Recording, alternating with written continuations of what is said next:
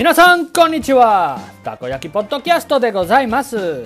Bienvenidos a todos a un episodio más de Takoyaki Podcast desde la capital del sol naciente, Tokio. Quiero mandarte un caluroso abrazo. Bueno, bueno, bueno, pues ya estamos aquí en otro podcast. Feliz año, primeramente, ¿no? Feliz año a todos y nada. Eh, muchísimas gracias de verdad porque hemos tenido una acogida en el último podcast espectacular, la verdad. Os ha gustado mucho, he tenido muchas escuchas y la verdad que me he sorprendido porque no me lo esperaba, la verdad. Os ha encantado el tema de la Navidad. Entonces, bueno, yo creo que este podcast de Año Nuevo eh, creo que os va a gustar también. Así que bueno, antes de empezar con el podcast quería daros las gracias, de verdad, y que espero que estéis todos bien.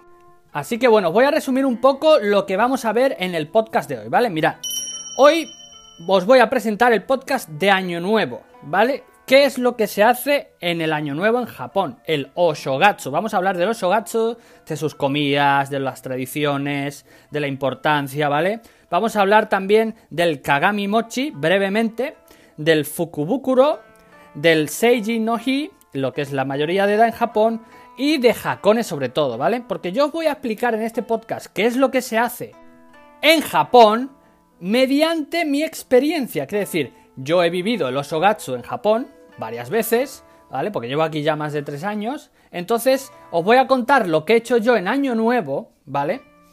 Y así con esa historia vais a aprender qué es lo que se hace en Año Nuevo en Japón, ¿vale? Y aparte, no va a ser solo un podcast del Oshogatsu o Año Nuevo japonés, sino que va a ser un podcast donde hablaremos también de Hakone, un lugar maravilloso que no puedes perderte en Japón. Así que vamos a meter dos en una. ¿Vale? Vamos a hablar de Hakone a la vez que hablamos de los Oshogatsu. O sea que es un buen tema para conocer el Año Nuevo de Japón y Hakone si vienes a Japón porque es maravilloso. Así que vamos allá con nuestro podcast y recuerda que si quieres saber más sobre lo que vas a escuchar en este podcast de Japón, no olvides que puedes saber más en mi libro Al pie del fogón en Japón, Cocina Fusión y Gastronomía Japonesa, donde encontrarás muchísima más información sobre Japón, su cultura y, como no, su gastronomía, además de unas recetas fusión hispano-japonesas para chuparse los dedos.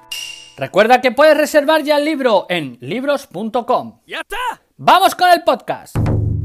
Bien, el Oshogatsu. ¿Qué es el Oshogatsu? El Oshogatsu es el año nuevo japonés, ¿vale? El Oshogatsu es una fecha muy importante en el año japonés y es que es equiparable a la Navidad española o católica o occidental, puesto que es una fecha donde se suele reunir con los familiares, se suele comer con los familiares y se suele pasar en familia. Ya hemos dicho en el anterior podcast que la Navidad es un evento en Japón parecido a Halloween. De hecho, hay una cosa que nos he contado en el anterior podcast, pero que te la voy a contar ahora. La Navidad en Japón, literal, solo dura el 24 y el 25. Después del día 25, el día 26, ya no hay nada. Quiero decir, ya no hay eh, eh, luces tan navideñas. O sea, hay iluminación, pero no hay luces con estilo navideño. Ya no hay Papá Noel. Ya no hay nada de lo que es la Navidad, ¿vale? O sea, la Navidad al puro estilo americano, con Papá Noel y renos y tal, y el Merry Christmas, eso al día siguiente, el día 26, ya no hay nada. Porque ya empieza a prepararse todo lo de los Ogatsu, ¿vale? Que si el Otoshidama, que si comprar el mochi, que si comprar un montón de cosas para el año nuevo que, no vamos a citar aquí porque si no estaríamos todo el día hablando del año nuevo, ¿no? Pero bueno, eh, lo que tenéis que saber es que el día 1, 2 y 3 de enero es festivo en Japón, ¿vale? Y es un día muy importante que se pasa con la familia, ¿vale? Se va a rezar al templo, se hacen comidas familiares, se, se come los echi, en fin, todo lo que os voy a explicar ahora, ¿vale? Así que vamos a empezar a hablar del el Oshogatsu, el 1, el 2 y el 3 de enero. Bueno, cosas de las que hay que hablar. A ver, te voy a contar. Yo me fui a Hakone a pasar la noche vieja, es decir, el fin de año y el año nuevo. Lo pasé todo en Hakone y te voy a contar lo que hice, ¿vale? Bueno, después de comer soba, ¿vale? Y de, ver las campanadas, bueno, campanadas, eh, en la cuenta atrás en Japón, en la tele, desde el hotel de Hakone, y tomarnos unas copitas y tal, eh, nos acostamos y nos levantamos al día siguiente muy temprano, a las 7 de la mañana, porque en el hotel, que nos alojamos en uno de los mejores hoteles de Hakone, eh, nos fuimos a beber sake, ¿vale? Eh, se dice en Japón que en Año Nuevo tienes que beber antes de desayunar y todo, pues un buen buche de sake, ¿vale? Con sal. Y este sake me lo bebí en un vaso, bueno, vaso, no sé si es un vaso, pero sí, es un vaso de madera que se llama Mozukai, ¿vale? Que es una, especie de vaso cuadrado de madera, ¿vale? En una de las esquinas se pone sal y con eso bebes el sake. Yo no sé si habéis visto alguna vez unas especies de barreños o de, de pues no sé cómo decirlo, cubo grande que hay en algunos templos, que se dice que hay sake dentro, ¿no? ¿Vale? Que es una fermentación de arroz. Bueno, pues en el hotel nos abrieron uno de esos eh, barreños, es que no sé cómo llamarlo, cubo grande, que estaba lleno de sake, y nos dieron una cajita, el Mozukai, ¿vale? Una especie de vaso caja de madera que se llama Mozukai y en la esquina un poquito de sal y eso nos lo bebimos. Porque en Japón se dice que eso trae buena suerte y que es para purgar, ¿no? Para purgarte eh, en el año nuevo y para eliminar todas las cosas malas, ¿vale? Entonces yo me bebí eso a las 7 de la mañana a palo seco, hombre, y un poquito piripi me puse. También ofrecían cervezas y tal. Y luego me comí un desayuno con unas vistas espectaculares y un desayuno que me costó eh, unos 30 dólares y fue el desayuno más caro que me he comido en mi vida. Pero bueno, en la vida hay que probar de todo, ¿sabes? Bueno, después de desayunar, nos fuimos directamente al templo, ¿vale? En Japón es famoso el lago Ashinoko, lo repito, Ashinoko significa lago Ashi. Desde ese lago se puede ver el monte Fuji y allí es, la verdad es que hay unas vistas súper bonitas. Hay un tori muy bonito, muy famoso, que se ha hecho famoso ahora por las redes sociales, ¿vale? Que los eh, días 1, 2 y 3 está cerrado, ojito, ¿vale? Yo tampoco lo sabía porque se, como en el tema de las redes sociales se ha viralizado y la gente en el año nuevo quiere hacerse muchas fotos ahí, se crea una cola impresionante y bueno, los japoneses para no, que no haya problemas han dicho que los días 1, 2, 3 y 4, 5 y 6, creo que es hasta el día 6, no hasta el 3, perdón, eh, no se va a abrir al público ese tori, ¿no? ¿Vale? Entonces, bien, en ese lago se puede eh, ver con, pues muy bien el, el monte Fuji, te puedes subir al barco, ¿vale? Hay varios barcos y con esos barcos puedes ir directamente hasta cerca del templo. Digamos que es una ruta muy bonita que te puede llevar hasta el templo. Una de las mis recomendaciones, ¿vale? Como guía turístico, es que cuando vengas a Japón y si quieres pasar el año nuevo, Hakone es el mejor destino. ¿Por qué? Porque Tokio es una ciudad pequeña, aunque hay mucha gente es una ciudad pequeña y está creciendo hacia arriba, ¿vale? No se está expandiendo, sino que se está eh, expandiendo hacia arriba. Entonces, no recomiendo Tokio, ¿por qué? Porque los templos están muy llenos, ¿vale? Demasiados llenos. Hakone también se llena, pero Hakone está lejos de Tokio, ¿vale? Entonces va menos gente, o, la gente va en coche, en fin. Se llena en todos sitios, pero en Tokio es que se peta de una manera que la verdad es que no, a mí no me gusta, ¿vale? Lo tengo que decir. Entonces yo me voy a Hakone, disfruto de las vistas, estoy por allí, y bueno, año nuevo, te recomiendo que compres el Hakone Pass. El Hakone Pass es un pase que vale como unos 3.000 yenes, que te incluye el transporte ida y vuelta hasta Hakone, te incluye el barco para ir hasta el templo y te incluye otro tipo de pases, pues que, bueno, ahí te lo dirán en el panfleto, que si museos y más cosas, teleférico, ¿vale? Yo también me monté en el teleférico, pero bueno, incluye un montón de cosas que merece la pena por 30 euros, 30 dólares. La verdad es que está muy bien y te lo recomiendo. Bueno, seguimos. Yo me subí en el barquito y fuimos hasta cerca del templo, unas vistas maravillosas, precioso, la verdad. Y ya en el templo tuvimos que hacer cola, ¿vale? En el templo pues hay un montón de casetas o puestecitos de comida, ¿vale? Donde puedes comprar la comida, comértela, está delicioso. Hay desde yakisoba, onigiris, eh, yakiniku, hay eh, yakitoris, hay un poco de todo, ¿vale? Y la verdad es que tienes que probarlo. Entonces, eh, hicimos la cola, que hay que esperar bastante. Subimos hasta arriba del todo, porque el templo está arriba. Hay que subir unas escaleras. Y fuimos a rezar, ¿vale? Y eh, tiramos nuestra monedita, hicimos el rezo de Año Nuevo y compramos el Omikuji, ¿vale? Que el Omikuji es una especie de... Eh, no sé cómo decir, papeleta que te lee la suerte, ¿vale? De, este año. A mí y a mi esposa nos salieron muy buenas, nos salieron la gran fortuna, ¿vale? Y luego nos compramos un Omamori. Un Omamori es un amuleto, ¿vale? Hay varios a elegir, que si salud, que si suerte, que si dinero, bueno, eh, que si ganar, que bueno, un montón de cosas, ¿vale? Tú eliges tu Omikuji, te eliges tu Omamori. Recordad que si os sale mala suerte en el omikuji, lo podéis atar en una de las ramas de árbol o en una especie de varitas que hay para dejar ¿eh? Eh, los papeles que te traen mala suerte, ¿vale? Entonces, ¿por qué nosotros fuimos a Hakone? Porque se dice que ahí siempre te da buena suerte ir a Hakone, ¿vale? Y en otros sitios, en otros templos, sale muy mala suerte. Por ejemplo, en el de Asakusa, ahí pues no es famoso porque salgan omikujis con buena suerte, ¿vale? Entonces, Hakone tiene algo especial. Y tiene algo especial para mí sobre todo porque fue la primera vez que yo fui a un gran templo, a un gran sitio aquí en Japón. Quiero decir, a los seis meses más o menos de yo llegar a Japón, mi primer año nuevo en Japón, la Navidad no, no fue tanto como yo esperaba, pero el año nuevo me encantó. Y me fui con mis suegros aquí a Hakone. Y viví algo maravilloso. Mis suegros me enseñaban cómo se limpiaban las manos antes de entrar al templo. Comimos un montón de cosas. Fue muy bonito, la verdad. Paseamos por, por las orillas de, después del lago, vimos el monte Fuji, fue una experiencia muy bonita y después de tres años volví a Hakone, al sitio maravilloso donde fui la primera vez. Y me encantó porque hice cosas que no había hecho la primera vez, que te voy a contar ahora, ¿vale?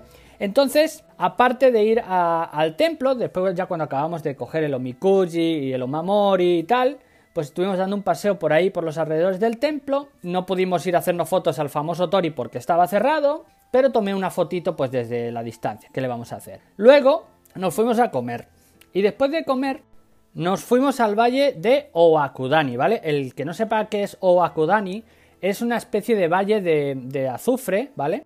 Que hay ahí en Hakone y se suele subir pues un poquito andando, un poquito en tren y otro poquito en teleférico, ¿vale? Entonces nosotros hicimos toda la travesía hasta llegar ahí y es un valle precioso, es un valle volcánico con fuentes de azufre, ¿vale? Que está activo y tal, ¿vale? Y eh, también están cerca ahí las aguas termales de Hakone, ¿vale? Entonces es muy bonito y muy interesante porque, bueno, hay como una tradición de hacer eh, cosas con ese azufre. Me explico. Se suelen cocer huevos en azufre y salen negros.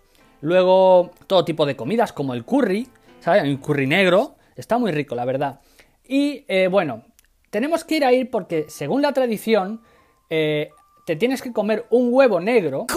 Porque se dice que si te comes un huevo negro al año, ¿vale? Eh, te dará 7 años más de vida. Así que yo me fui a comerme un huevo negro de azufre, ¿vale? Cocido en azufre. De verdad que la cáscara era negra, pero por dentro estaba blanco, ¿vale? Y pues para tener 7 años más de vida. bueno, vamos a cumplir tradiciones, ¿no? Y la verdad que el valle era precioso. Tenéis que ir, ¿vale? Es muy bonito y entra dentro del Hakone Pass, que es el ticket que os he dicho, que vale pues 30 dólares. Incluye muchas cosas, ¿vale?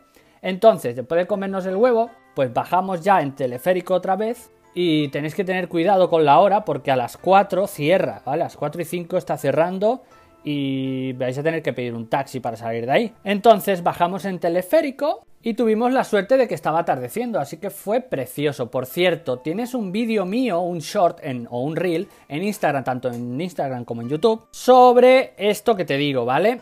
Y te lo puedes ver, dura menos de un minutillo, así está muy bien. Bueno, vamos con las comidas que se come en Año Nuevo en Japón. Una de las cosas que no puedes faltar comer en Año Nuevo, y sobre todo cuando vas al templo con el frío que hace que flipas, es la bebida amazake. El amazake, lo vuelvo a decir, amazake. El amazake es un sake que no sé si es alcohol. Bueno, sí, tiene alcohol, pero muy poquito. ¿Vale? Es una fermentación de arroz, parece una especie de papilla, está dulce y tiene un poquito de alcohol. Y viene muy bien para esos tiempos de frío mientras esperas la gran cola para rezar, porque es que hace mucho frío y el sake, el amazake, ¿vale? Viene muy bien tanto para calentarte como pues para quitarte el frío, ¿verdad? Porque además el amazake, aparte de ser dulce, está caliente, ¿vale? Es un, es un sake que está riquísimo. A mí al principio no me hacía mucha gracia, pero la verdad es que ya le cogió el gusto, ¿no? Y esa es una de las bebidas que tienes que probar sí o sí, ¿vale? Después también tienes que probar el osechi, porque durante los días 1, 2 y 3 se suele comer osechi. Y os explico. El osechi es una especie de ovento o caja box, ¿vale? Que se suele comer los días 1, 2 y 3. Suele ser un vento cuadrado, ¿vale? Con muchos huequitos o cuadrados también y cada huequito tiene su significado en cada huequito se pone una comida diferente. No voy a hablar de lo que significa cada cuadradito porque estaríamos aquí todo el día, pero pues te compras mi libro y ahí puedes leer pues todo lo, lo que se pone en los echi y, y tal, ¿no? Vale, otra de las cosas que se suele comer en Año Nuevo es la sopa ozoni. La sopa ozoni, ¿vale? Se dice que vienen de los samuráis, ¿vale? Es una sopa de los guerreros samuráis que se suele comer en Año Nuevo y que, bueno, que tiene la tradición en lo que es los samuráis, pero que se extendió pues por toda la población, ¿no? Es una sopa que tienes que comer y probar sí o sí si vienes a Japón, ¿vale? Vamos con el siguiente, el mochi. Se suele comer mochi en Año Nuevo, los tres días, ¿vale? Mirar, yo me lo como con alga nori y un poquito de mayonesa y soja, porque me gusta comerlo así, está muy rico, porque a palo seco pues no mola, ¿no? Pero si es una tradición comer mochi, dicen que trae buena suerte y bueno, no nos vamos a extender, ¿vale? Ya sabes que en mi libro tienes toda esta información. Siguiendo con el tema mochi, en enero se suele comer el kagami mochi, y no, no estamos cagando nada, ¿vale? Es un mochi que se suele comer en enero específicamente el 11 de enero, ¿vale? Y se suele comprar pues antes de, bueno, entre diciembre y enero, ¿vale? Suelen ser dos mochis, unos puestos sobre otro, con una mandarina, ¿vale? Puesta encima. O también suele ser pues eh, un muñequito del año nuevo, ¿vale? Porque no os lo he dicho, pero este año en Japón es el año del conejo. Si quieres saber cuál es tu signo del zodiaco japonés, pues búscalo en Google, es fácil, ¿no? Y si no, puedes preguntármelo a mí por Instagram en arroba cocinero japón. Y ya está, fácil. Entonces, siguiendo con el Kagami Mochi, suelen ser dos bolas de mochis una encima de la otra y suele haber una mandarina o también una figurita con el eh, signo del zodíaco japonés de ese año, ¿vale? ya se ha industrializado este tema. Antiguamente se hacía el mochi a mano y se dejaba secar para luego comerlo, se suele hacer sobre diciembre, ¿vale? Y luego se, comía el 11 de enero, se dejaba secar, se comía el 11 de enero y eh, ya está. Pero ahora se ha comercializado en supermercados y suelen venir pues eh, pequeñitos, ¿vale? Con la mandarina de plástico, bueno, tiene menos gracia, ¿no? Aunque todavía siguen habiendo supermercados, incluso con vinis, donde se vende, bueno, pues solo el mochi, empaquetado obviamente industrial, pero luego las mandarinas pequeñitas para adornarlo, pues suelen venderse también, ¿no? ¿Y por qué se llama Kagami Mochi? No tiene nada que ver con cagar, ¿vale? Yo sé que suena pues un poquito eh, gracioso, pero no. Suele venir de espejo, el mochi espejo, porque Kagami es el un espejo, ¿vale? Entonces, Kagami Mochi viene la tradición de, de, llamarlo así porque se dice que se parecía a un espejo redondo japonés de bronce, ¿vale?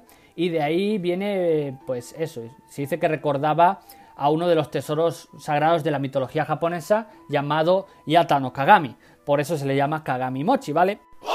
Y lo que significa, dicen, que los pasteles de mochi simbolizan el sol y la luna, el yin y el yang, y el corazón humano, la ida y venida de los años, etc. ¿no? Y la mandarina simboliza eh, la continuación de las generaciones venideras, ¿vale? Entonces eso es el Kagami Mochi y no quiero tampoco alargarme mucho, así que vamos con el siguiente apartado. El Otoshidama. ¿Qué es el Otoshidama? El Otoshidama es el aguinaldo que se le da a los niños en Año Nuevo, ¿vale? Es como nuestro aguinaldo, vamos a llamarlo así. Es un dinero que se mete en un sobrecito y se le da a los niños en Año Nuevo. Ya está, no vamos a comentar mucho más, así un poquito breve, ¿vale? Y vamos con el siguiente apartado. Las Fukubukuro, ¿vale? Vamos a hablar brevemente de esto. Las Fukubukuro son unas especie de bolsas, ¿vale? Donde se suele meter un poco de todo y se suele vender por un precio más bajo que lo que contiene, ¿vale? Esto pues se suele hacer para, bueno, pues para vender las cosas OLED, que se les llaman, ¿no? Que ya no se han vendido en diciembre y las meten todas ahí rebajadas de precio, por ejemplo, te meten un montón de cosas por 10 euros y lo que contiene vale pues 30 dólares en total. Bueno, pues eso son las Fukubukuro, ¿no? Que suelen ver en enero y algunas cosas pues eh, son de OLED y ya como se ha puesto de moda estas Fukubukuro, al final las suelen hacer para vender de verdad. Quiero decir, ya no son cosas OLED, sino que como hay tradición de comprarlas todos los años, pues se suelen fabricar ya exclusivamente para enero. O sea, el capitalismo puro y duro, ¿no? ¿Qué le vamos a hacer? En fin, eh, tienes que tener cuidado porque también no se sabe lo que hay dentro y a veces puede valer más dinero o menos. O sea, que es que esto es una lotería. Así que bueno. Esta es otra de las tradiciones más modernas. Y ahora vamos a hablar del Seijin no Hi. El Seijin no Hi lo podemos traducir como la mayoría de edad. En Japón, a los 20 años se cumple la mayoría de edad.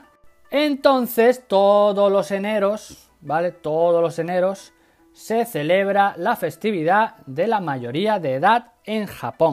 Pero no significa que todo el mundo cumpla años en enero, no, os explico cómo va esta fiesta. Imaginaros que nacéis en el año 2000, vamos a ponerlo fácil. Pues esta fiesta la celebraremos en el 2021. Y dirás, ¿por qué en el 21 si es cuando cumplo 20 años, no? Sí, pero esto es lo que quiere decir que todos ya tendremos 20 años, pero algunos que acuden a la fiesta seguirán teniendo 19, a falta de algunos meses, ¿no? Y esto es porque se cuenta a partir de abril hasta marzo del próximo año, ¿vale? Y en estas fiestas las chicas pues van vestidas con un kimono muy bonito. Es difícil no encontrarse chicas vestidas de kimono ese día. Quiero decir, hay mucha gente que dice, ay, ¿dónde están las chicas de la mayoría de edad con los kimonos? A ver, están por todas partes. En cualquier barrio vas a encontrar chicas con kimono, así que no tienes que ir a ningún sitio específico. Si es verdad que mucha gente va al parque Yoyogi a celebrarlo, pero de verdad yo eh, salí eh, ese día, el otro día fue, y vi un montón de chicas con kimono y no, estaba en ningún sitio particular, estaba cerca de mi casa, ¿vale? Entonces, bueno, que se van, eh, se van a ver por todos los sitios, ¿vale? Los chicos, algunos suelen ir con un kimono, pero la mayoría va de corbata, ¿no? También suelen ir muchos con corbata, más y más occidental, ¿vale?